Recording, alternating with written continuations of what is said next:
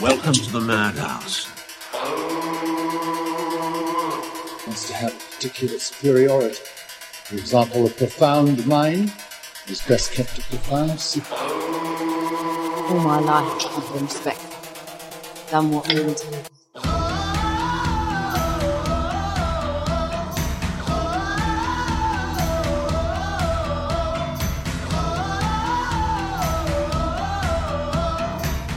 整个行业都是男性掌控，其实特别特别的糟糕。它对我们这个使用产品，然后产品当中渗透的这些思维，在强化一些非常不合理的东西。哪怕是她已经是女强人了，她还愿意去扶持男人，对所以就导致我们自己没有办法去另立山头。对，如果搞砸了，那就是因为你是女的。那男人也搞砸了，但没有人会说他，不会说因为你是个男的所以你搞砸。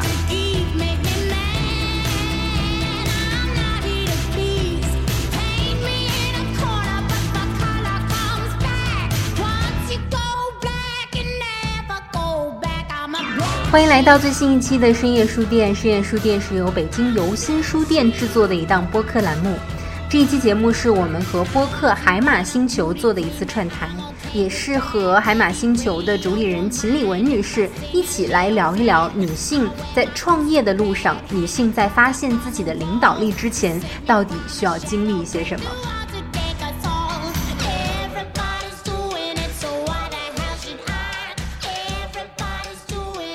大家好，欢迎来到海马星球。我们今天的节目是个三人行，我的两位嘉宾，一位是我很多年的老同事和朋友陈明霞，原来也是媒体人，现在呢是有心书店的主理人。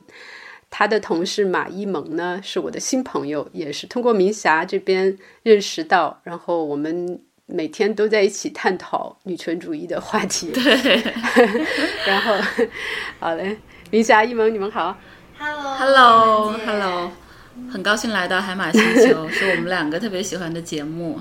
嗯哎呀，我觉得特别荣幸，通过海马星球认识了很多精彩的朋友，包括在柏林也是。最近我又要去见两个海马星球的荣誉公民。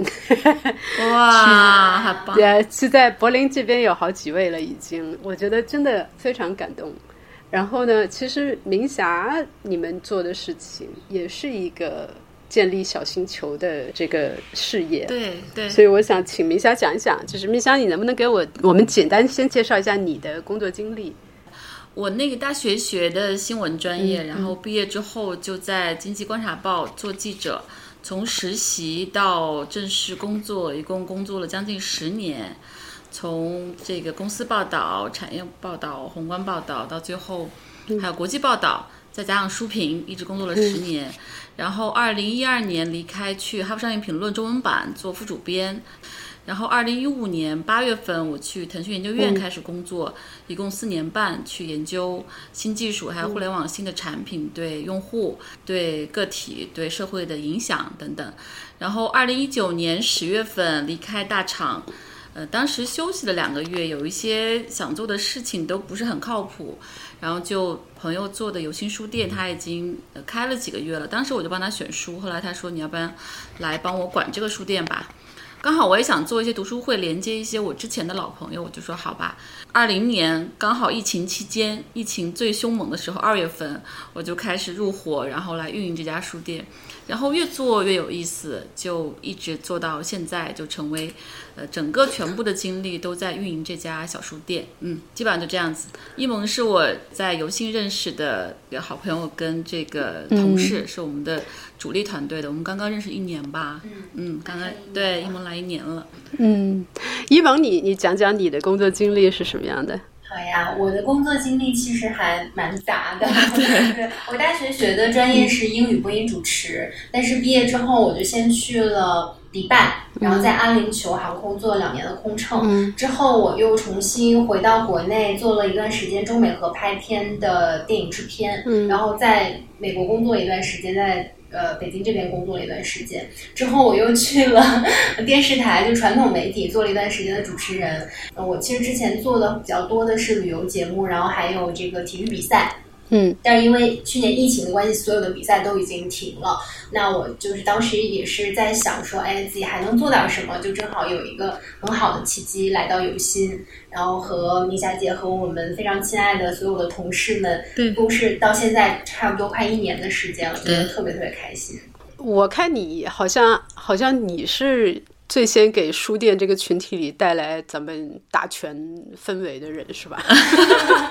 嗯，算是吧，算是。对我老觉得我是被一萌启蒙的，我的这个女权是被一萌启蒙的，然后就是秦理文了，我我其实我我觉得李文姐的贡献可能更大一些了。间接的吧，这是从一萌来的。没有没有，是这样的，肯定是好像是一萌先发现了我在打拳，然后对不谋而合，然后把把把我又重新拉到书店的这个群里来了。是的，是的，是的。然后他说他特别喜欢你，特别喜欢你的这个节目。我说哇，这是我老同事啊。然后在他的这个影响下，才去听了你的节目。我觉得真的是你们两个是我核心的这个女权的启蒙人了。因为你本来你就是一个很强的女性嘛，只不过就是可能你自己在摸索，这个时候墙上一个洞打开了，然后就发现这是你要去的地对，之。前非常朦朦胧胧。因为之前我们在进关的时候没有什么太多交流的，对吧？那个时候其实是是很少，就根本没有这样的氛围。像现在的互联网上氛围，越来越多的女孩子出来说我们是女权主义者，在我们那个时候是不可想象的。没错，没错。就是我也很想知道，就是你的这个女权意识，我也不说是女权主义者的认识吧，但是你的这个对你自己女性身份的这种，嗯越来越强的意识，是从什么时候开始？我觉得确实是这一年，从去年到今年开始的。我之前特别特别的模糊，因为我我也认真的想了一下，为什么我到年近四十 才真正女权意识觉醒，是因为我之前的整个的经历还是非常顺利的。因为我小时候，我我奶奶带我到五岁，我奶奶是一个非常非常强势、强大的一个女人，而且她特别的德高望重，整个撑着整个家庭，而且特别的受爱戴，不管是子女的爱戴，还是说当时她在农村作为一个农村妇女，她在村子里面受到的爱戴。嗯，因为我是老二嘛，是超生的那个老二，就被我爸妈放到那个农村我奶奶身边长大。嗯，所以奶奶这么强势的存在，加上她特别特别的溺爱我，所以我从小就没有受过任何欺负。就是一个特别忠心的存在。我记得你节目有一期也说到，他奶奶特别宠爱他，就特别特别像。那个百合无人，对你一说，我想起他。对，嗯是的，我当时听那个我就哇，这就是我我小时候长大的这个环境，所以我从小就比较的强大。所以我们家的嗯没有人有这个重男轻女的这个情况，我爸我妈他们也是相对而言比较平等的，但是还是一个就是男主外女主内的一个家庭模式，所以我没有经历太多的这种男女不平等啊、重男轻女呀、等等。但是因为我妈妈在我高二的时候就出车祸去世了，嗯，所以我妈妈在我生命中其实一共就十年。就造成其实我也没有一个母亲的，不管是影响也好、压迫也好，都没有那么大。嗯，好像就是核心我的这个精神资源、能量都是来自我奶奶。嗯，很多人说我特别的无所畏惧，特别有勇气呀、等等，我觉得都是从我奶奶那儿来的。我这个性格当中，所有特别光明的部分都是来自于她。嗯，然后后来工作之后，其实也是比较顺利。你看我这十几年的工作，只换过三份工作，在游行之前，嗯，都是男领导，而且我的男领导们都非常的赏识我。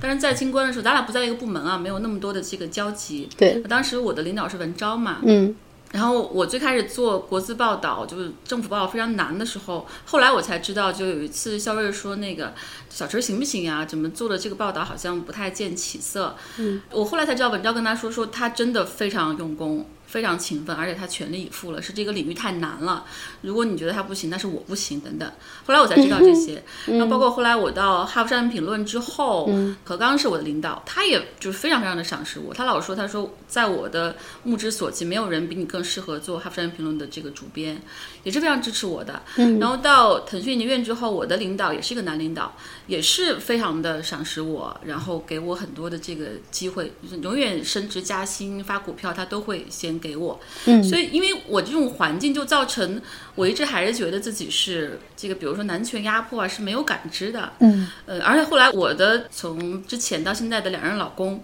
也都是非常好的，就我我前夫简直就是一个女性至上主义者，就是极度的这个疼爱我，而且他我看过他写的一些东西，就是他对于女性真的是觉得女性是一个特别高尚、善良、强大的一个一个物种，所以他对我也是极度的这个支持。到现在，这个老公田英他也是还是非常非常支持我的，所以我后来就在想，因为这种环境，因为你身边的男人真的还都是很好的，他们没有真正给过我特别直接的这个压迫跟剥夺，嗯，所以导致我虽然说在职场当中遇到过一些，比如说也有一些那个男同事说，哎，米佳你走路特别利硬。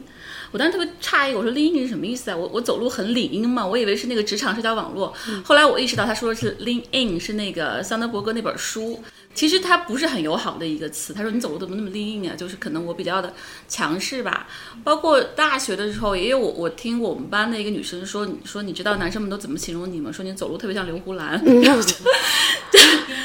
对对对，就可能我我就比较有气势吧，就说说你走路特别像刘胡兰，特别特别逗。当时没有很在。在意，还有很多小细节，比如说，我经常好多那个团队里面有比我年长的男性嘛，就会说，明佳你工作怎么那么拼啊？你你不用照顾孩子吗？你家里事儿谁做呀？等等。当时你听着就很不爽，你也不知道怎么回应他，但是也没有很在意。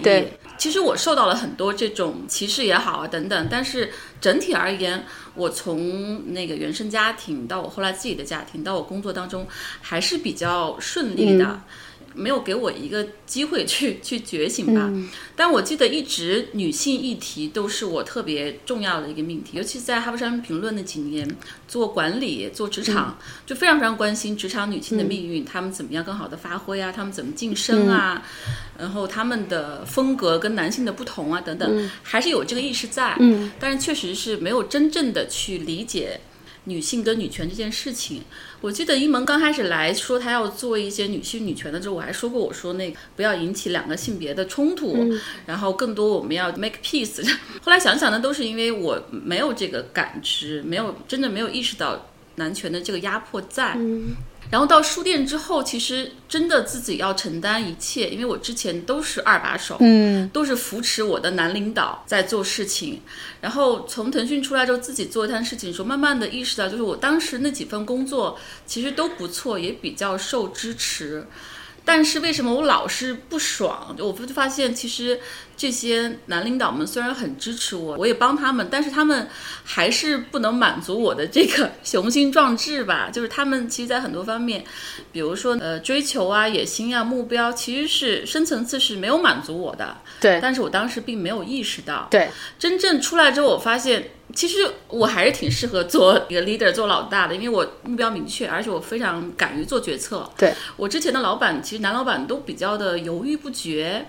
而且在人的方面，我经常犯错误。因为后来因为做管理嘛，就明显看到他们这些问题。我后来发现，其实，在很多方面，我要。决绝的多，然后目标感啊，行动力啊，然后做一些处理冲突啊，然后不怕困难这些，我发现其实我一直收到反馈是很好的，我的团队都不错，虽然我也犯很多错误。后来我出来之后，我意识到，啊，我其实浪费了很多时间。我其实，在扶持一些，其实 对有点这个感觉了。然后对有一次就突然跟我老公说起来，我说。以前不知道这样子，其实我真的应该，如果说我意识到这一点的话，我其实应该早一点做不同的职业选择，可能就不至于耽搁了很多年。我还是觉得我浪费了一些时间吧。是，慢慢的开始看东西，听你的节目，再跟一萌聊，才发现哦，对，觉醒的太晚了。其实才越来越对，就是听你的整个故事叙述下来啊，就是咱们俩有类似的这个觉醒过程，不可能我比你早一点。就是说，我一直认为女性应该去领头的。我其实很小就认为这一点了。对，但是呢，我也觉得说，好像在小的时候、年轻的时候，会觉得说，嗯，上面有个人在那儿做一把手，然后我在这儿跟着，蛮舒服的，对吧？这个舒服其实是什么？就是你如果看波伏娃的《第二性》里面就讲到说，女性从小被诱导向一条不幸的道路嘛。这条不幸的道路就是让你滑向享乐，滑向舒适，滑向什么？然后你呢？其实你你把你这个叙述，你一直在说你其实蛮幸运的，你其实蛮幸运的。但事实上你不是幸运，你唯一的幸运就是你有一个很强的奶奶，这不是你选的，对但是你在你后来的工作职位中，你表现出来的潜力、你的用功、你的，所以你的男领导才会赏识你，他们看得到你的能力，然后呢，你是一个很好用的人。对对对对对对，我是一张好牌，当然，是很好我的牌，对我要是对我要是那个什么，我也不愿意用你啊，对吧？然后你还不挑战他们的地位嘛？对对其实是在一种整体社会给你的暗示，你都不知道这个暗示是怎么来的。对对是的，就是觉得说，我并不是想要做一把手，但如果你是个男孩子，你从小到大，你被教育的就是你要做人上人，你要去领头，对你要去争取最好的职位。你有了第三，你就要要第二；你有第二，你就要第一。其实最后你的目标是第一。但我们女人从小被教的就是找个男人。去辅助他，或者说是那个呃，在单位里做一个差不多的职位就行了。对对，所以其实这个东西是，就是很晚可能才发现，对然后就有了问题。我跟你不一样的在于，我从小当然我妈很鼓励我，但是我爸是一直打压我，我做任何事情都不对。嗯我哪怕我考了他妈全市第一，他还是就是各种的那种表现出来满意，因为我给他带来的面子。嗯但是他在我面前还是要把我踩一脚，所以这个这个里面对我造成的这种心理暗示还是很强的。一遇到困难，我就会，我妈就是天使，我爸就魔鬼，两个在这心里互哦战，天 我到底行不行对？对对对，当然这个东西是我爸是极度厌女嘛，所以就就完全可以解释。我就在想的是说，你的这个觉醒，你觉得你为什么到了四十岁就觉醒了？是跟阅历有关系吗？还是说也是有契机的问题？对，我觉得还是跟我在腾讯待的最后的时光是有关系。就是到一定年龄，我要上去也肯定可以上去，但是其实是看的特别清楚的，大概什么样的呃时间，然后什么样一个路径，当时还是有很大的这个不满足的。因为就是那种结构、官僚结构，包括做的事情，我都可以应付的很好。嗯，甚至可以很轻松，但我觉得还是真的还是不满足吧。我觉得完全可以做更大的事情，做更了不起的事情。嗯，但当时那个环境，一个大公司病啊，在一个这种官僚结构，斗志都被消磨掉了。我觉得当时我的老板其实他也属于他的路径也看得很清晰。我其实当时特别诧异，我我老跟我那个腾讯同事说，我说在腾讯已经非常安全了。你根本不可能被开掉，你也不可能犯什么错，然后你你犯错之后也不会有大的问题，而且你有很多资源，为什么不去做一些更重要的事情，更那个创新的事情？但大家都是属于，就像那个盒子里面的蚂蚱已经被摁的，就盒子打开，它已经跳不起来了。对所以我我当时就我觉得真的还是比较重的中年危机吧。啊，有一天我回家吧，坐在那个晚餐桌上就特别特别郁闷。我说我读过这么多伟大的著作，我见识过这么多优秀的头脑，我每天在大城市里面一个大公司里面做着这些无聊的事情，就真的还是那种丧跟当跟不满足。我觉得跟年龄是有关系的。嗯嗯然后后来就觉得我得出来，其实当时真的是裸辞。有一个契机就是我当时在做的一个项目，他塞了另外一个人的方案给我，我一看那方案就狗屎一样的，就特别生气。我说你应该相信我的能力，而且你应该就是有判断力。你把这样一个狗屎的方案塞给我，让我去做参考，我当时我就炸了，我就觉得在这儿不值得，因为你连我的这个价值优势你都看不出来，甚至是这个判断力似乎你都没有。嗯，虽然说我知道我一定要离开腾讯，但是本来我规划了一个时间，我项目还要跟跟团队同事们交代，是我我自己做了一个时间表，但当时我就就特别生气，就立刻就辞职了。我两周之内跟我老板谈判，我说，对他当时跟我说给我再争取期权、股权什么的，因为其实腾讯有规定，你要提前一个月还是几个月去提提离职嘛。我说我两周一定要走，但是我可以向你承诺，我把团队给你稳住，团队不会有变化，然后项目都安排好等等。他也怕团队跟我走，我每一次走都。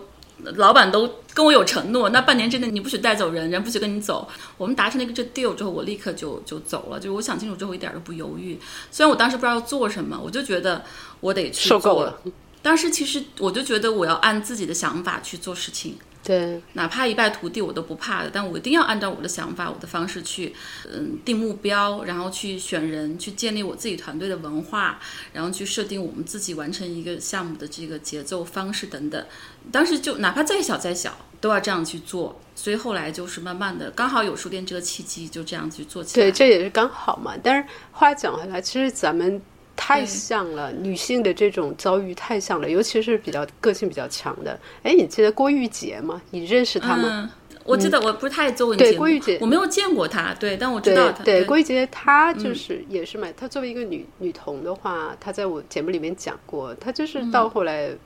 她不会允许别人对她有。嗯，这种女性的歧视什么之类，但是她作为一个女童，她显然是有很多不利的境地的，因为她她对男人没感觉嘛，她也不愿意跟男人交朋友，很少很少男性朋友这种感觉，所以她到后来也是就会觉得到一定的时候，觉得自己做不下去了，她就会辞职。像我也是，我做到一定的时候，我会感到厌恶，我就不想做了，我就辞职。但是你看，我们都是我们这种辞职都是一种说老娘受够了，不干了。对，但是呢你不会，你不会说我给自己构建下一个目标，然后我把我的团队全带走，我去干一批事业。这个也是我们所缺乏的。对对对是的。你看很多男的他跳槽，有能力的男人跳槽，他就是就是要搞一批人，然后就另立山头，就把这事儿干起来了。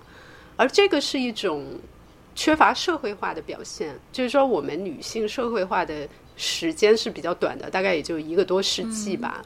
在一个多世纪以前，我们女性大多数都是在家里待着嘛，就是被男权社会隔离、孤立，然后就在家里面自己干自己的，做做一个免费奴隶这样子。但是我们出来社会化的这个时间太短，然后女性的掌握的资源总体来说也不多，对，然后呢，有女权意识、女权互助精神的人又少，没错没错，是的。哪怕是她已经是女强人了，她还愿意去扶持男人，对。所以就导致我们自己没有办法去另立山头，对去真的说劲儿不爽了，老子出去我再开一批，只能像你这种遇到了，比如说遇到了一个赏识你的人，你终于有了一批一一个自己的事业来主持，对。我记得那个我在搜狐的时候，我们搜狐里面有两位都是还是比较强的女性。当然，我后来也没有跟他们联系，我只是听别人说了。嗯，其中一位是后来她太有钱了，实在太有钱了，整个搜狐基本上就是她做销售做出来的。当然，这个公司后来也不归她，还是归张朝阳。嗯。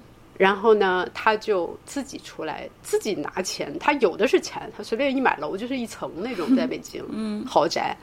然后他随便拿一套半套房子出来，他就能创立一个公司，他就自己搞了个公司。嗯，然后现在做的也不错，但是呢，我听说啊，就大家就当我讲故事，但是是他亲口对我的朋友说的，就是说起来说这个互联网还是男人的天下，没错没错，我们没错，对我们在里面真的是势单力薄。这个特别糟糕。对吧？就是因为你的资源，人家给不给你关注？像创业的这位女性，她绝对是中国互联网数一数二的人才，但是你看她得到的关注是很少的。这些媒体，包括媒体在内，对首先要关注的还是那几个男人，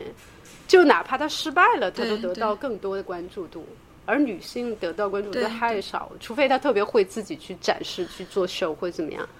但是即便如此，他也很难，可能关注到他的都是一些什么毫无必要的私生活问题。对对对对，所以我现在特别指望新一代的女性能够意识到这个问题，然后然后联合起来。我特别想吐槽，就是整个互联网行业、科技圈的这个直男、直男的这个主流。对。中国也是，然后硅谷也是，可能 Tim Cook 好一点，对他是个 gay，而且他出柜了，可能好一点。但大量都是直男在掌控。你看腾讯整个总办全是男的，其实都不是很那个合合合规合法吧？在国外来说，其实都不是很合理的。最核心的位置都是男性，一个是有大量的不称职的，对再一个他们整个给互联网产品当中注入的东西是非常偏颇的，哪怕是阿里，它是哎呀，对对对，哪怕是阿里，它是一个服务女性的，但它完全把女性当消费者去榨干、去操纵。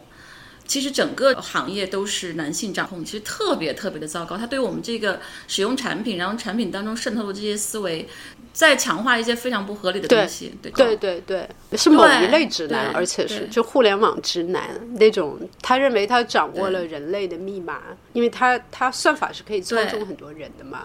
比如说，我不断的让你上瘾，像快手、抖音这些东西，他对人类的这种态度，其实是一种操纵的态度，是工具性的态度。他一方面他自己在其中是个工具人，被天天九九六，现在都零零七了快，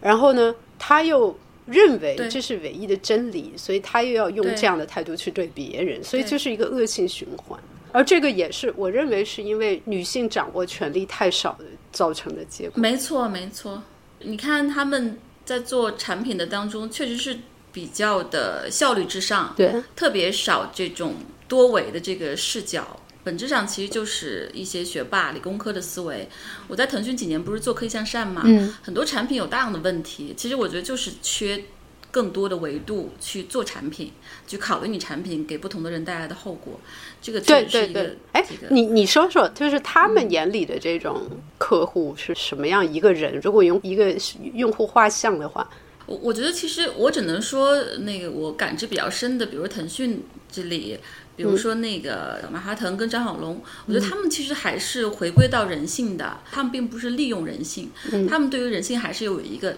弱点跟他的那个复杂性。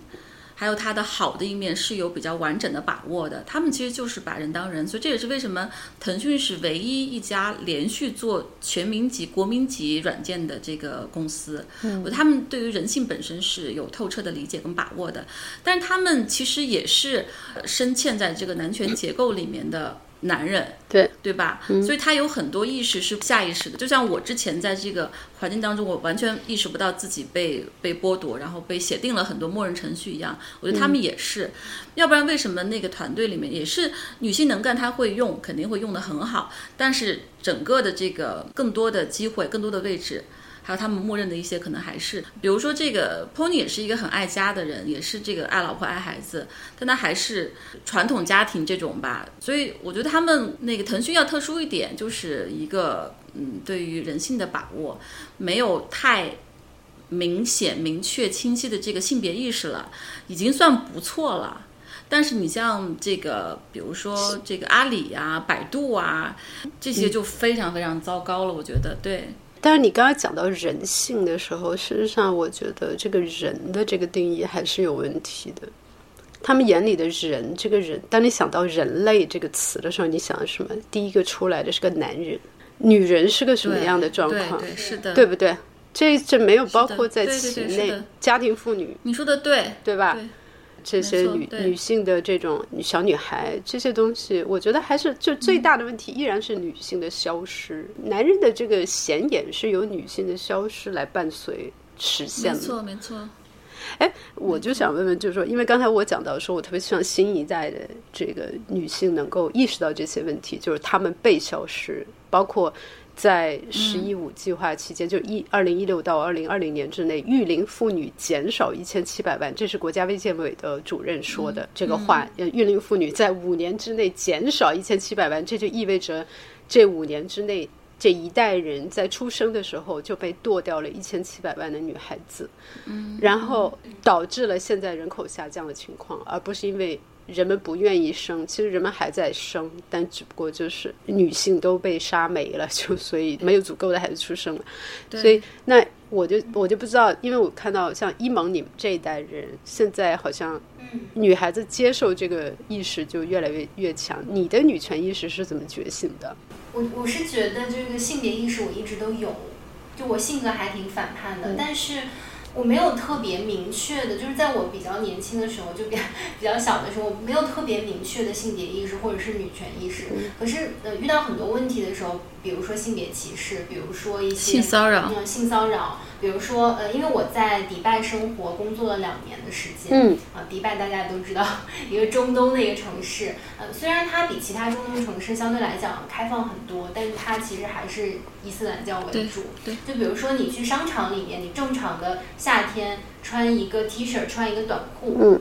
可能你走到门口，保安就会给你递上一张卡片，然后告诉你 sleeves 要长过你的这个手肘的部分，然后你的裤子要长过你的膝盖，你裤子或裙子要长过你的膝盖。当然，我们可能当然就是一一笑了之嘛。但是你走在商场里，可能随时就有一个那个身着黑袍的一个女性过来跟你说，你穿成这样是不好的、不得体的。真的非常非常多陌生人过来这样陌生说人，天哪！我在商场遇到过好多次，我和我的朋友遇到过好多次，然后有时候会有一些争吵，嗯然后对方就会说 I'll call the police，然后我就说，我们就说那你那你就你随便啊，对对 呃就是你遇到很多很多这种这种情况，就是你你会觉得女性在那个环境之下，她是一直被打压的，嗯然后被剥削的。越是这种情况，你可能会越想要去反抗。对对对，然后当时我在迪拜的时候，我记得当时我们还有那个整个一个银行都是只向女性开放，然后包括地铁的车厢就仅限女性可以乘坐。表面上你看你会觉得哦，这个国家这个社会是对女性非常优待，实际上其实它也是一种变相的歧视所以我会觉得那两年给我的这个触动特别大，嗯，然后就让我这个女性意识在那两年其实是有一个爆发的，嗯然后后来到呃重新回到国内呀、然后包括去美国，其实你这个意识是一点一点在增强的。当你有这个意识之后，你会发现哦，你身边的很多事情，呃，你身处的这个环境真的是对女性非常的不友好。但是我一直比较惧怕说我自己是一个女权主义者，因为好像就你对这个概念不是完全了解的时候，你总会觉得它听起来觉得很激进。对对然后觉得嗯，可能其他人会对你有一些误解，你不想造成这种误解或者是一些争执，所以你就是默默在心里觉得我是一个女权主义者。但是我真正勇敢的说出我是女权主义者的时候，我记得是其实是去年，啊，真的去，年就是李星星和鲍玉明的那个案子，哦哦对。嗯然后我当时看到这个新闻的时候，我非常震惊，然后而且我非常非常愤怒。我到今天就是说起来，我还是觉得不可抑制的那种愤怒，会让我觉得，可能有的时候矫枉必须过正。嗯然后我觉得我我没有办法再沉默说，我觉得我既然是一个女权主义者，那我一定要为女性做一点什么，嗯不管我我的力量有多薄弱，或者我声音有多弱小，对我一定要做点什么。然后我当时其实做了一档自己的小的播客，虽然后来后来停更了。嗯然后我我其实觉得海马星球和李文杰也是给我非常非常大的。一个是力量意识的一个启蒙，然后给我一个力量鼓舞。然后我在我的那个播客里面第一期就介绍了李文杰的海马星球，然后我说所有女性一定要去听这个节目。后来就是也是来到有心，然后和米夏姐有很多交流。一开始其实也是会就是有一点害怕，对对对但是后来呃交流的比较多了，我觉得明霞姐一个特别大的改变是一开始我们在交流这个事情的时候，明霞姐就是说哦，确实是女性在职场上啊什么，就是她其实是也是有这个意识的，嗯但是她会说。嗯，但是我对女权这个事儿吧，也不是特别了解，我也不能说我是一个女权主义者。对到后来，他非常坚定说，我们就是女权主义者。对对对对对对对个感也就是受太好了，也就也就一年时间是吧？对对对，是的，我也是被一萌这个启发跟激励的，因为他当一萌说他特别坚定的要做这个事情的时候，我就开始想，也开始看很多东西，包括他推荐的这些播客跟书，我就去听去看，我就觉得那我必须是成为一个女权主义者，就必须的。突然觉得特别感动。对对是的，嗯我听了也特别感动，因为怎么说，其实是有一定的，你们两个年龄之间也有十年的差异吧？对对，然后迷霞的这种学习的这个意愿，就是敞开了去学习，就是两个人之间虽然有这个年龄差异，但是互相在学习，这种女性的互助和互相学习，我觉得是非常。非常动人的东西，而这个东西我们很少很少能够在呃媒体上看到，在文学之中，在娱乐产品之中很少能够看到，但其实它一直都存在的。一直都存在，但是没有这个声音，没有听到他们的声音。对，其实我自己的几段的职业的经历，其实从在金冠的后期，我在做书评的时候，团队到哈佛商业评论管团队，到研究院、特区研究院，其实我现在回想。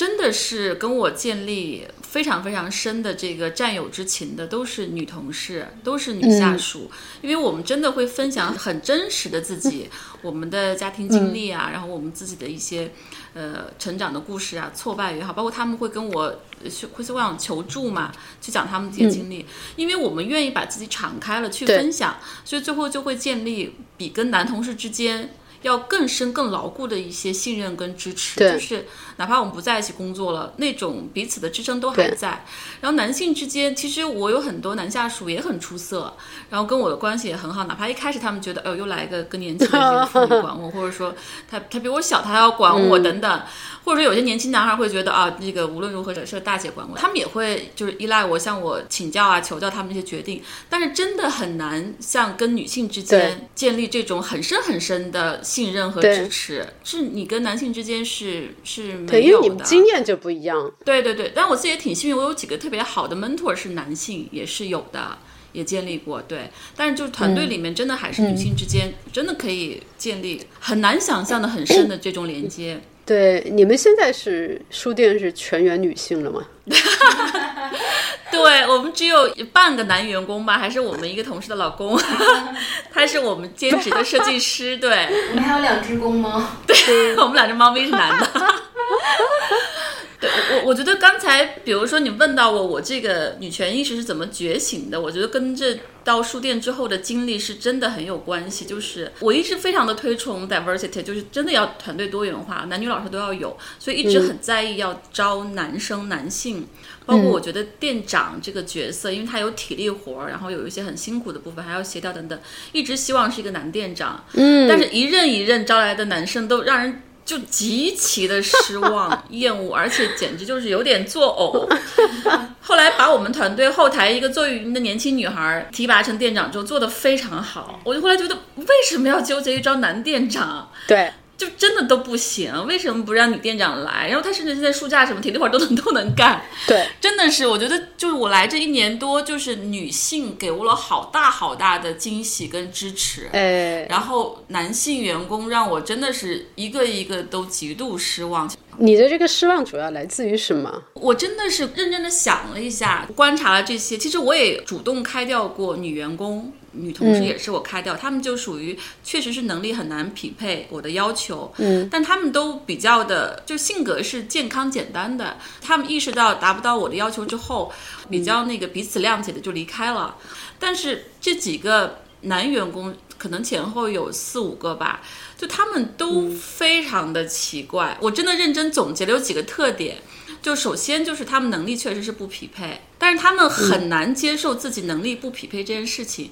就你要告诉他们，他们能力不符合职位这件事情是说不明白，他们绝不承认。嗯啊，对，第二个就是他们非常的，就我真的总结了一下为什么这些男生不行。就再一个就特别特别明显的自我中心，他是需要关注的。嗯，他在团队里面必须是中心，对，需要被关注、被表扬、被捧着、被认可。但是我们团队里面女生都不需要这样子，不需要我就亲亲抱抱、举高高，还觉得你你棒、你了不起、你天下第一，不用的。每个人都可以把自己的活做得很好，但男员工都不是，不管是店长还是一个普通的咖啡师。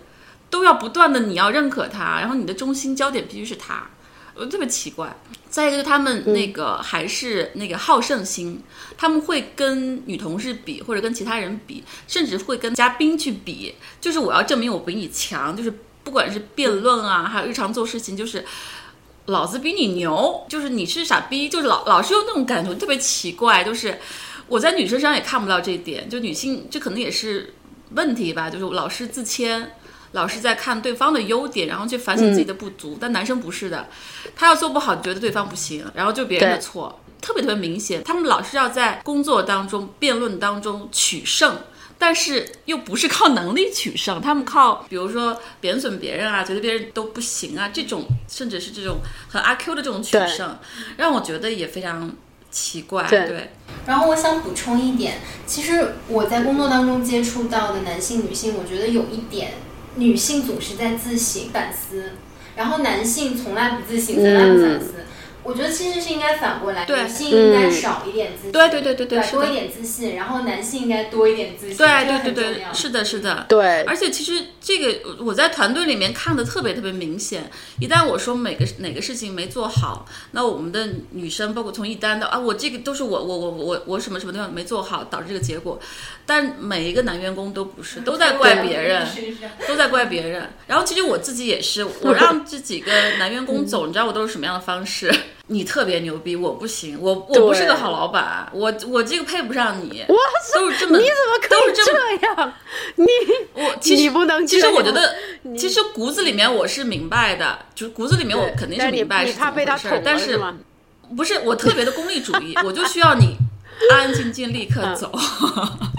我不要多事儿。对对对，我要把这事情处理的非常的平滑。现在想起来，就是我在搜狐做新闻总监的时候，我那个时候就已经早就已经意识到这一套性别权利的话术了。那个时候也不得不开人嘛，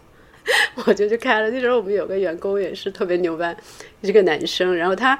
可能有一些小聪明，然后特别希望引起领导的注意，然后脑子好像也不知道七七八八的拐弯，不知道拐到哪里去。然后有一天他就去惹事，后来那个谁，呃，就是我们总编辑就把他给给叫回来了，骂一句“兔崽子，你给我回来！”总编辑也是个女的，“兔崽子，你给我回来！”然后他就乖乖的就回来了。我们当时就安抚了他，但是过后一段时间，因为他实在是能力业务能力不行，搞这些歪门邪道来引起注意是不行的呀。我负责去开他，我一句道歉都没有的，我绝对不可能道歉的，我绝对是这件事，我觉得你可能不适合做这个工作。你看一二三四五，然后当我的这个气场很坚决、很硬的时候，他其实就蔫儿了，他就乖乖就走。后来张帆就问他说聊的，他说我跟 Q 聊了，那个张帆说聊的怎么样？然后那个男孩子说，哎，说话挺绝的。对，哎，我我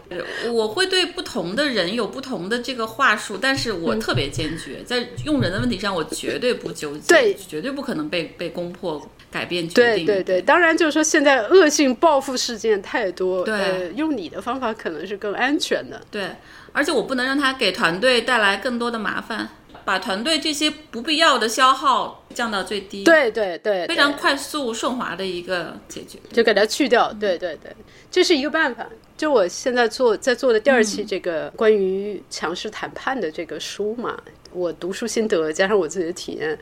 当然很多时候。我们在网络上的时候发言，会认为说越激烈、越强硬越好，就是要打出一片天什么的。但其实，在日常的权力的对这种较量之中，会打太极的身段更柔软的人，他其实可能更容易得到他得到的东西。没错，没错，就是权力，它不是一种硬刚的方式，事实上很多时候是靠错。靠一种我觉得是需要呃对智慧的谈判来人、不同来的性格、办到的不同的状态，要对采取不同的策略。我每次开人之前，我都会做认很认真的准备，对采取不同的方式对第一句话说什么，最后怎么解决。反正我目标特别明确，就是谈完之后你必须立刻走。嗯 在你这本书之前，我也看过好几本关于谈判的。然后沟通的书，我觉得都可以用起来，所以这方面我还挺嗯讲究方法的。是开人也是一个技能。哎，但是你一般是到员工进来多久，你会发现，就是说基本上能够确定这个人合不合适？你现在能够达到多多快的速度？我觉得一个月就差不多，然后不会超过三个月，通常两个月。其实我觉得各色人等都有，就有一些人他能力其实还可以，其实是可以做的，但他性格上有巨大的这个问题，他给团队造成很大的这种破坏性、负面影响，那我也得让他走。他是一个综合的这个。考量，比如说你的基本能力，然后你的人品、你的协作性都得有。我不可能说你你特别能干，但是你你让团队很不适，你对其他人造成不好的这个感受，我一定会让你走的。就是最后留下的一定是、我老跟这个一萌跟一丹说，就是我们最后留下的，尤其我们团队这么小，一定是彼此都很喜欢的人。大公司了，我可以容忍有很多人，我就很烦他，也很烦我，没关系，不影响。但我们这么小的团队是一个创业团队，必须每个人都真正的彼此了解、欣赏、信任、喜欢。我老说我是渣男切割机，就渣男在我身边留不久，我特别特别果断。对，嗯，对，所以女性的果断，这个养成这个果断，其实也跟你内核很稳定有关系。很多时候，我后来意识到，就是很多人他渣男切割不了，是因为他自己内核不稳定。对，他老觉得说，我还是要从这个人身上能够得到一些我得不到的东西，或者说，我老觉得我一个人。嗯，我离开这个人，我可能过得不好，或者活不下去，啊我我或者身边有怎么样太的，所以多就会这样的女容易有性朋友这种了犹豫。对，就就身边大量这样的女嗯性朋友，我真的是很难理解，也很难帮他们。就比如说老公出轨啊，明目张胆啊，然后包括这个被家暴啊，然后被这个老板 PUA 或者被老板性骚扰啊，他们就真的是能够忍。就一，边痛苦、咒骂、抱怨，嗯一边还留在那，你帮不了他，他自己不愿意出来，你是帮不了他的，因为他反复无常，嗯你就只能说，那当你需要我的时候我在，但是我很难就直接主动说你必须要辞职，你必须要离婚等等，就你你不可能帮他做这个决定。但看到大量这样的例子，真的是觉得对对，挺哎呀挺挺无力的，真的。就是就女性什么时候能够相信自己的力量？这些东西就是说，要用一点一点的实验，就好像。就是我练攀岩一样，我我不爱健身，我特别讨厌健身，我觉得健身房就是让我非常的 有呃幽闭恐惧症。但是我喜欢攀岩，我尤其喜欢户外攀岩，因为喜欢那个阳光什么。然后我去攀岩的时候，我就是一点一点的，刚开始的时候，其实爬上去是有一点呃害怕的嘛。对，然后但是后来你不管它，就就爬，因为你看到其实摔下来也没事儿，底下垫子是软的，你就有这个安全感。慢慢你你往上爬爬爬。然后越到后来，你就越敢爬，你就越对自己肌肉的控制力有感觉，然后你就相信，你能够相信自己的手指和脚趾能够握住这个东西，把自己撑在那儿。其实人生，女性的人生就很像攀岩。你很多时候其实很多恐惧是自己想出来的，所以我特别鼓励大家都去练一下攀岩，你就会能够得到很多这种人生的这个启发。有些姑娘她就能够觉醒的比较早，她就能够很早的就看出来说摔下来也没事儿。你看明霞你自己就是可能因为你奶奶给我这种安全感，这个安全感。我我先补充一点，你刚才说的那个啊，就是我觉得我也特别认真的想过这个问题。我觉得还是说大量的女孩从小就没有真正的被支持过，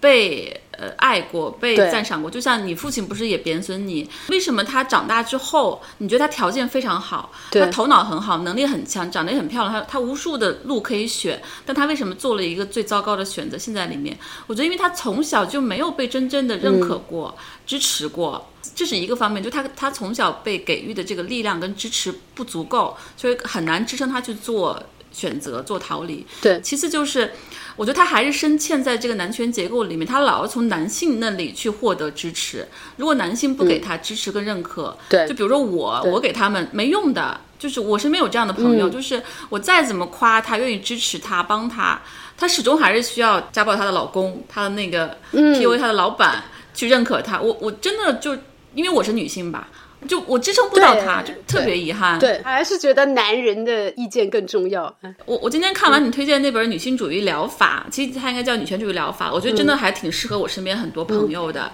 他最需要治疗的，对他的不管是他的一些自我贬损啊，或者说无论如何我给他力量跟支持，他都没有办法给他力量，是因为他真的应该回到那个去把那个父权制，看他被剥夺跟被贬损那个根源看清楚之后。他就自愈了，对他很多问题解决了，但是他不走这一步的话，我根本使不上劲儿。对，一萌，你说你的力量？就是我，我小的时候，我的家庭环境没有人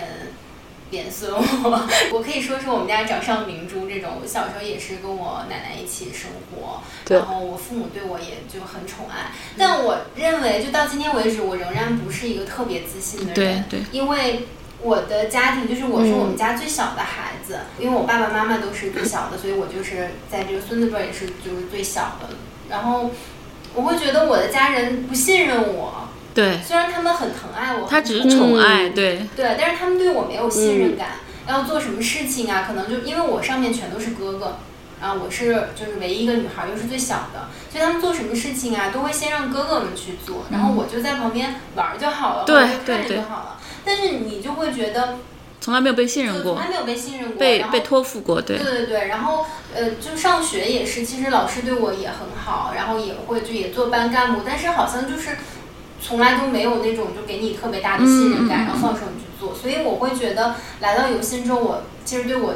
自我认知啊，包括这个自信心有一个提升。就是明霞姐真的是放手让我们去做任何你想做的事儿，嗯，你想做呃女性议题。或者是你想做什么样的读书会，那我就完全放开让你去做，就是那种信任感会让你觉得我怎么能不全力以赴那种感觉，真的是这样。就一萌就是另外一类，就是他没有被贬损过，但他也没有真正被重视过。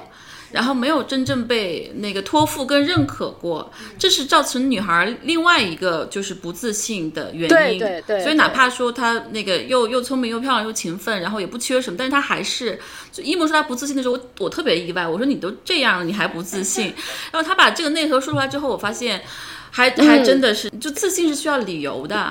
它是需要很多东西支撑的，需要我对我自己的认知，然后我能力的证明，别人给我的反馈。对，毕竟我们是在一个在一个真实世界里面，一个是我小时候奶奶给我的这个力量，再一个，其实我工作当中一路我是得到很多的正面反馈的，嗯，别人不断的告诉我说你行，你出色，你优秀，然后你的团队是评分最高的等等，在大公司的时候，所以我知道我是对的，我知道我有这个能力，我也敢去叫板，但是我觉得像一萌这种女孩，就因为她的工作包括家庭没有给她很多这样的正面反馈，造成他其实明明很出色很优秀，但是觉得我不自信，就当时那个还让我挺挺意外的，对。呃，我自从有了女性意识之后，我会觉得我我比之前活得更自信，也更自洽了。之前也跟明霞姐交流过，就我以前是那种二十多岁的时候，出门一定要背名牌包，然后一定要就把自己打扮非常光鲜亮丽，然后恨不得全身都穿各种名牌 logo 出门，我才觉得我比较自信，或者是别人才能看到我的闪光点。但是。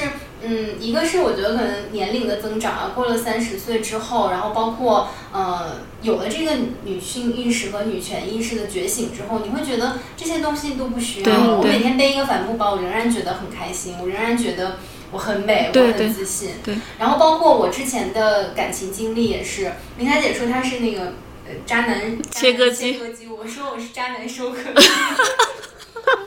我的每段恋爱，我现在想想好像都蛮渣的。可是，就是我一个是有了女权意识，另外就是读了《那不勒斯四部曲》之后，我们之前跟索马里也交流过，对，我会觉得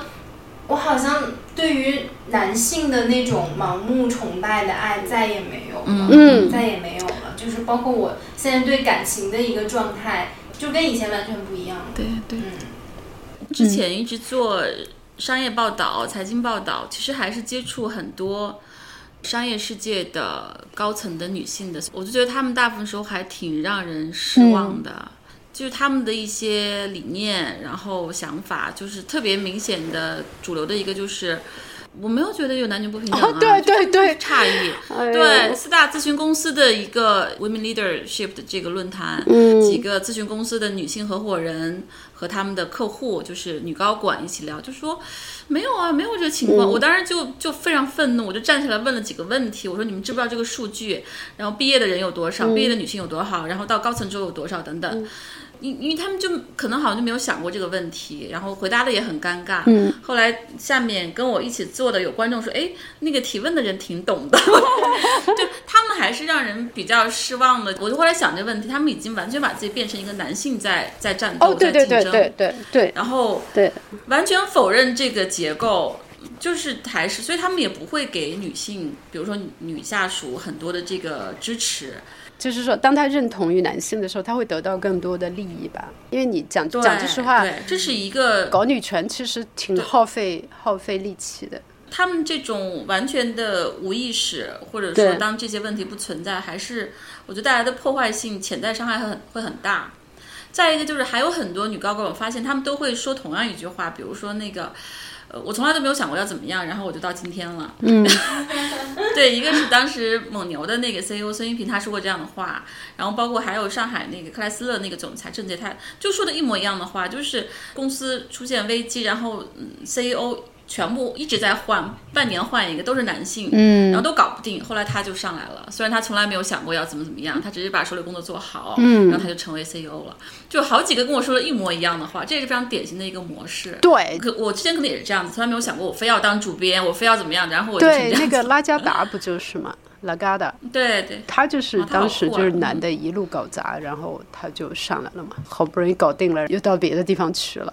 问题就是说。如果搞砸了，那就是因为你是女的。那男人也搞砸了，但没有人去说他，不会说因为你是个男的所以你搞砸了。但女的搞砸了，就是因为你是个女的。所以这这里面就是女性在全方位的维度上，就是各种维度上被围剿这种感觉。但就是很可惜，就上一代女性她真的没有这个意识，她拒绝去认可这个意识，因为这个意识女权意识会给她带来很多麻烦，会让她生活之中越来越难受，所以她就可能就拒绝去选这个。但是我觉得董明珠老师好像现在有一点觉醒哦，我觉得她真的是很不错。你们什么时候要能请到董明珠来做个节目？我觉得你们就爆了哇！那我们就真可以了。当时在《哈佛商业评论》时候还采访过她，作为女 CEO，对。是因为他，你看他，他不是跟那个雷军打赌嘛？对，他跟雷军打赌说达成什么业绩吧。后来电视采访就问他说，嗯那个雷军有没有给你钱？怎么说好了要输了要赔钱的。然后结果后来董明珠就说他没给啊，他说你看这就是男人和女人的区别啊，女人要是输了一定会赔钱啊。对对对，你看他，他原来他也不愿意讲这些事情，男女什么这个区别的事情。但是我发现他现在越来越多的在讲，所以我觉得他可能也是，就是他现在可能做到一定地位，他觉得可以。第一，他觉早就觉醒了，可能；第二个就是他真的也意识到要讲出真话来了。对对对。但是我们这个社会给董明珠的恶意实在是太大了，我真真是很太多对我当时在腾讯的时候，我们不是每年两会，董明珠也是那个广东团的人大代表嘛，她跟 Pony 是一个团的。然后我记得当时 Pony 团队的一个助理就说：“哎呀，那个董明珠可讨厌了，她她给每个代表推销他们家电饭锅，她这就这么 low 啊，什么什么的。”当时我我听那个觉得挺不适的，一方面我觉得可能董明珠的方式，但你想一想。你对他那么大的恶意，如果说换了 Pony 去推销微信，可能大家不会这么觉得，就觉得你你 low low 的什么的。对。但是人家董明珠去跟其他的这些代表们推销电饭锅又怎么了？她是一个女助理嘛，就是女性对女性的这种贬损跟厌恶，我后来觉得非常不适。恶意对对对对。就是这种不自觉的这种厌恶，而且就是还有什么这种 low，就是还有一点，它主要是因为什么？就是呃，女性的社会化，女性谈钱这些东西都是在厌女症的社会里是被排斥的，就不希望不喜欢看到女人去做出一种做事业、做实业的这个情况。其实很早的时候我就注意到这一点，在大概零八年还是什么时候，我在搜狐的时候就看到。网上有人发帖子说说看到一个职业女性在机场里面就打开她的电脑在工作，然后这个男的当时就说，他说这种女的真是作。他那个意思是“作”，他没用这个词。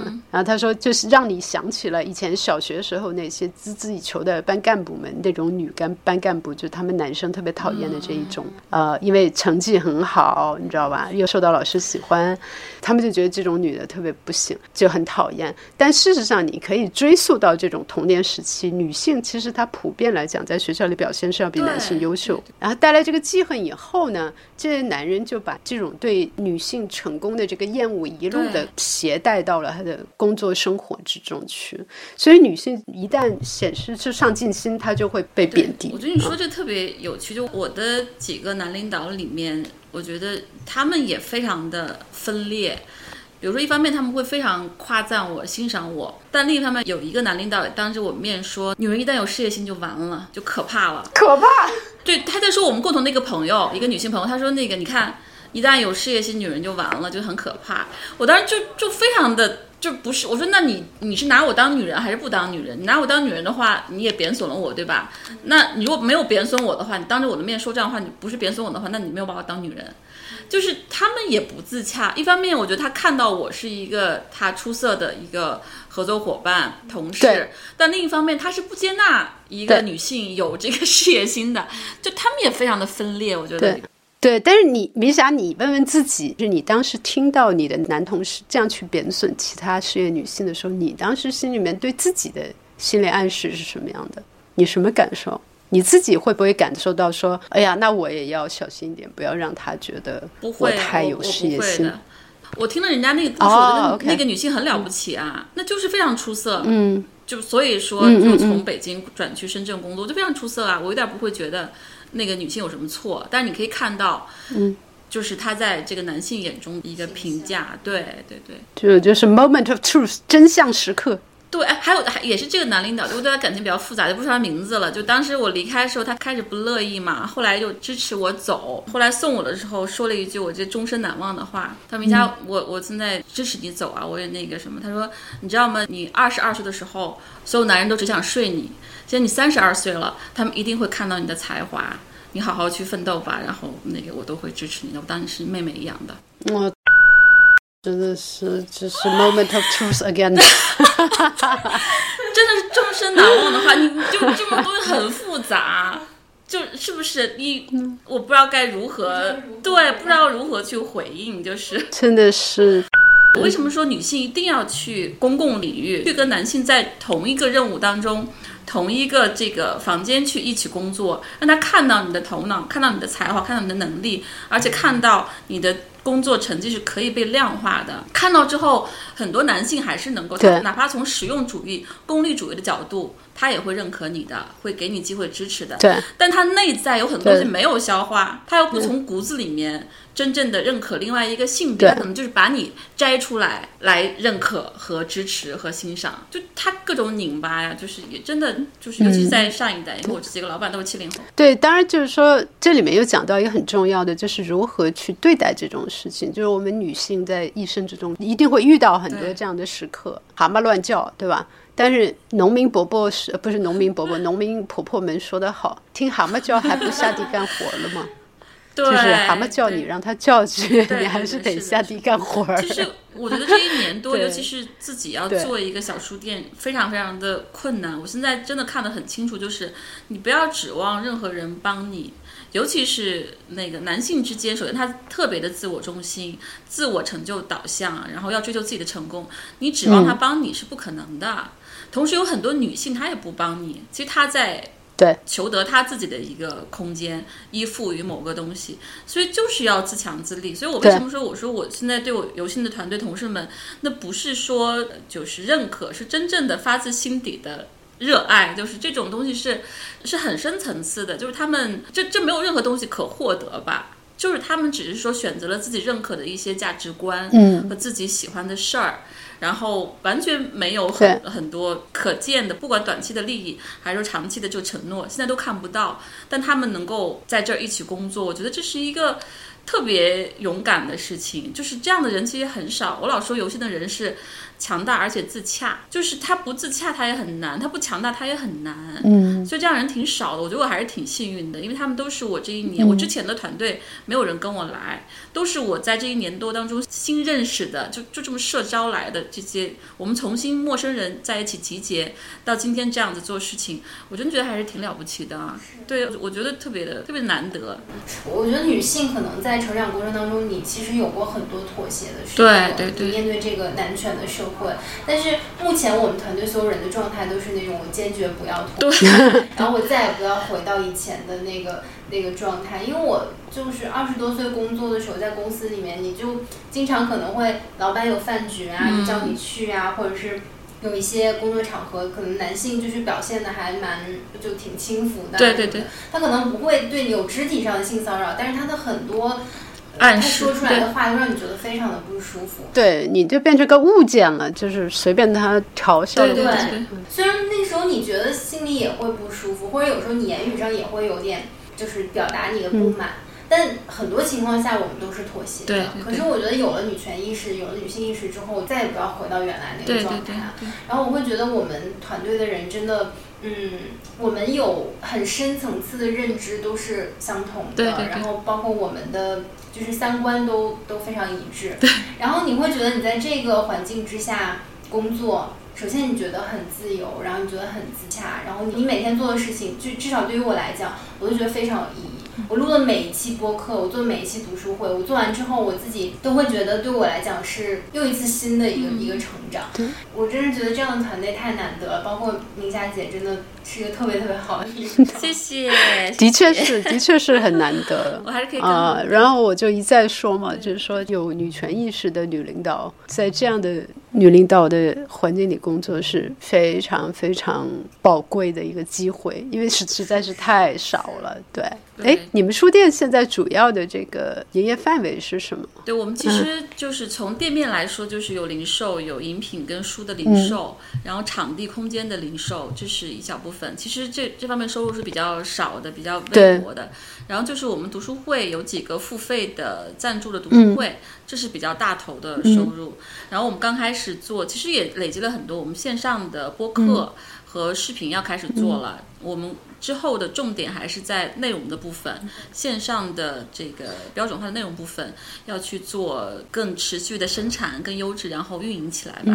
最后就是店面就是一个让它能够无论如何要持平，因为我们的空间还是不错的，因为成本比较高啊，尽量让它能够靠读书会的一些赞助项目，能够把这个店面持平，不要去失血。嗯，然后更多靠我们的长期的发展，要靠我们线上的内容，就是空间加内容这样一个，其实跟单向也很像，嗯，对，但是可能就是各自会有各自的路吧。嗯对，单向还是一个许知远个人 IP 衍生出来的东这，就是游戏我希望它是土壤，它能长出来很多很多东西。但我觉得从另一个角度来说，你们的优势在于它不是某个人的 IP，它是所有人的 IP。对对嗯对，没错，你们就因为这样是可以层出不所以我穷觉得我们的后劲儿还挺足的。非常好。我对我们后续发展是非常有信心的。嗯，我也很虽然我们叫一家书店，但其实我们做的还是文化事，对对对是的文化。对对，有一些我们特别坚信的东西吧，它会长出来很多很多，而且其实这一年来我们收获的反馈共鸣，你真的还是能够通过你释放的东西、你释放的内容、你释放的这个一些价值观和你做事的方式，吸引到对的人，这点还是对。确实是验证的，对对吧？对包括我们的社群，对对对对对我们社群可无女权了。对，稍微有一点那个性别意识扭曲的言论呀、什么的，所有人对对对，一一堆人都不用我跟一萌出来，就一堆人就会出来教训他们。对对对我们，还在其他的群，别人的群里面我们有。对对，我在编程里面也撕他们。真是好，希望能够对我我也很就是希望海马星球的这个听众有机会可以都去游心书店去拜访一下。哦，欢迎欢迎欢迎！因为我觉得现在有很多东西在理念沟通上呢，在社交媒体上，女权最近女权群体出现了一些走偏。这个走偏就是用看谁更激烈，谁的立场更激进，然后谁就占山头这样的情况再出现，这个也是很正常的，因为在西方的社交媒体各种呃社会运动里也出现了这样的情况，但我认为是不利于为女性解锁，就是解开枷锁的。就是你过多的攻击女权内部谁不够女权这样的情况是，我觉得是非常有毒的一种氛围。因为我们要做的事情是解锁而不是要去给人增加更多的这个压力。那我觉得可能通过读书的方式来进行交流，可能是一种更好的方法，就是它里面的毒素会相对减少很多。没错没错。然后大家能够在里面就是进行一种更人性化的、更理性的一种理念交流，不要下降到人身攻击这样的情况。我我我特别同意，我觉得这个就是，比如说我四十岁，我开始就女权意识觉醒，然后我女权出柜的话，我就我自己在想，就是要有策略，因为我自己金牛座啊，我特别的目标感很强，就一定是要为这个目标去设定一个最好的策略。我觉得我们需要有特别有效，从我们自己的优势出发。像我就不擅长去微博，因为我在微博很少，呃就不太会用。我就觉得应该从由心我们的团队、我们这个书店、这个文化空间，还有我们的社群，包括我们周围的人去去长出来一条由心去支持这个事情的一个一个策略跟一个路线。现在我还没有特别特别的清晰，但是我觉得还有好多事情可以做，而且肯定可以结合我们自己的优势。首先，我们有一列特别显性的这个女性的书架，我们对这个还是非常非常受人瞩目的，都会被注意到，不管男性女性，在国内没几个吧应，该没有吧？对对对。那天我有一个男生的朋友来到咱们店里，然后我就给他介绍嘛，然后走到那个女性主义的那一列书架，他一走到那儿就把那个《男性衰落》那本书拿起来，我有几个朋友，也是一些我觉得还有这个女性的意识，但是还没有充分的觉醒的人，回去跟我说：“哎，人家你这书架特别有意思，能不能选几本适合我看的？”我觉得其实我们自己这个书单是应该长起来了，从最浅的到深的到等等，它目前的状况，可能年轻女孩跟一个这个商业女高管就不一样，需要读的等等。这个是造福社会的事情。对，那其实对你们定期的梳理这个框架出来，因为我在微博上的时候，也有很多姑娘会来请我荐书，嗯当然荐书这个事情也是蛮。费时费力的，毕竟我也不是专门在做这个事情，所以你如果你们把这个对，事儿做了，我们天然可以我们到时候做的事就可以一情起去，推。对对对，我还是觉得，就是比如说从游心的这个路径，我我还是特别想去想方设法去争取很多男性的男性的盟友，因为他们真的是掌握很多话语权，就是他们真的是决定很多女性的这个、这个命运、机会等等，所以能争取的一定要去争取。对，我觉得好像有时候也会有一个分裂，就是说，就男的太差，都是垃圾，然后我们自己弄一摊儿。就是我之前在哈平做一个女性领导力的一个会，有一个朋友就说，他们男性不听就不听，咱们自己这事儿都能搞。我觉得当然是可以的，但我后来还是请了五个女 CEO 跟五个男 CEO 去对话。那个男 CEO 都是我一个一个拉来了。我说你你没有过女领导，你没有女下属吗？你没有过特别欣赏的女下属，你想提拔的吗？后来都来了，来了之后还是有有和解、有沟通等等。所以我觉得这个是一定要去争取的，也可以从我们的读书会啊，从我们做的项目当中。我觉得很有意思的一点就是说，可能这个东西也跟那个人本身的基础有关系。就是说，如果这个男人他根本就不愿意听的话，你其实怎么争取都是没用的，是浪费时间。但是如果有愿意参与对话的，有愿意听的，他不是说抱着一心要来跟你搅局的心态。他是真的愿意听、愿意说话的，那我觉得应该嘛。人类社会就是这样的，你就是要跟不同群体合作的你不可能搞纯净水那一套对吧？这是必然要做的事情。这人男性毕竟是一半人类的人口，呃，但是就你刚才讲的那些，就是分离主义，就是事实上是女同性恋女权主义者提出来的分离主义这一个做法。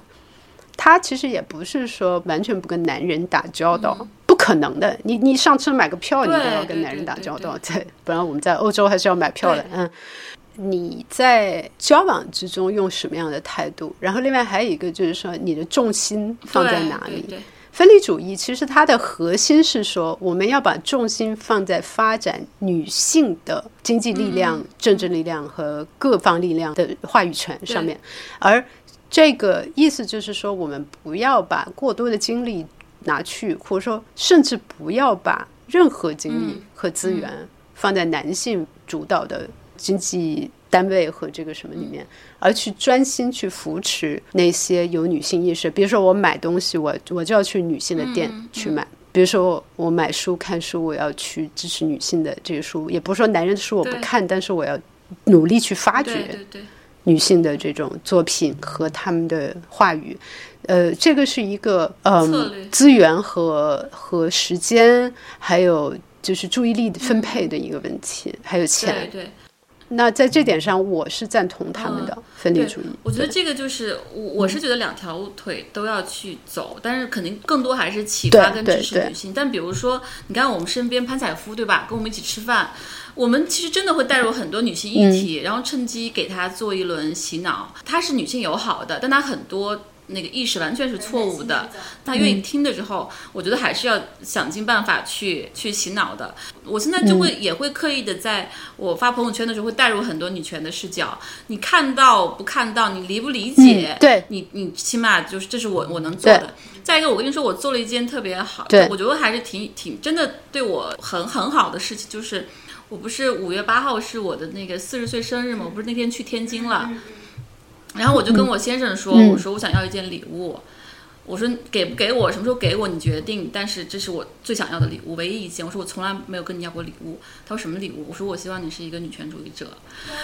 然后他当时就还是挺意外的，他说我我这么支持你啊，我欣赏你等等，我带孩子，就我们家女儿都是我老公带的，他们父女感情非常深。但是当我跟他聊的深度，他真的非常支持我，然后真的是我觉得就是桑德伯格说三条建议吧，其中一条是那个 make your partner a real partner，我觉得我的 life partner 真的是一个 real partner，但是还是不够，我觉得，因为他还是有这个性别红利在。我们那天谈的挺深的，但是还是让我就我觉得有很多的收获跟感动，就是他非常非常支持我，然后他也是一个带孩子啊，女性友好。但是我觉得其实这种教育仍然不够，就哪怕他这么支持我，他花了很多的精力去照顾我们的孩子，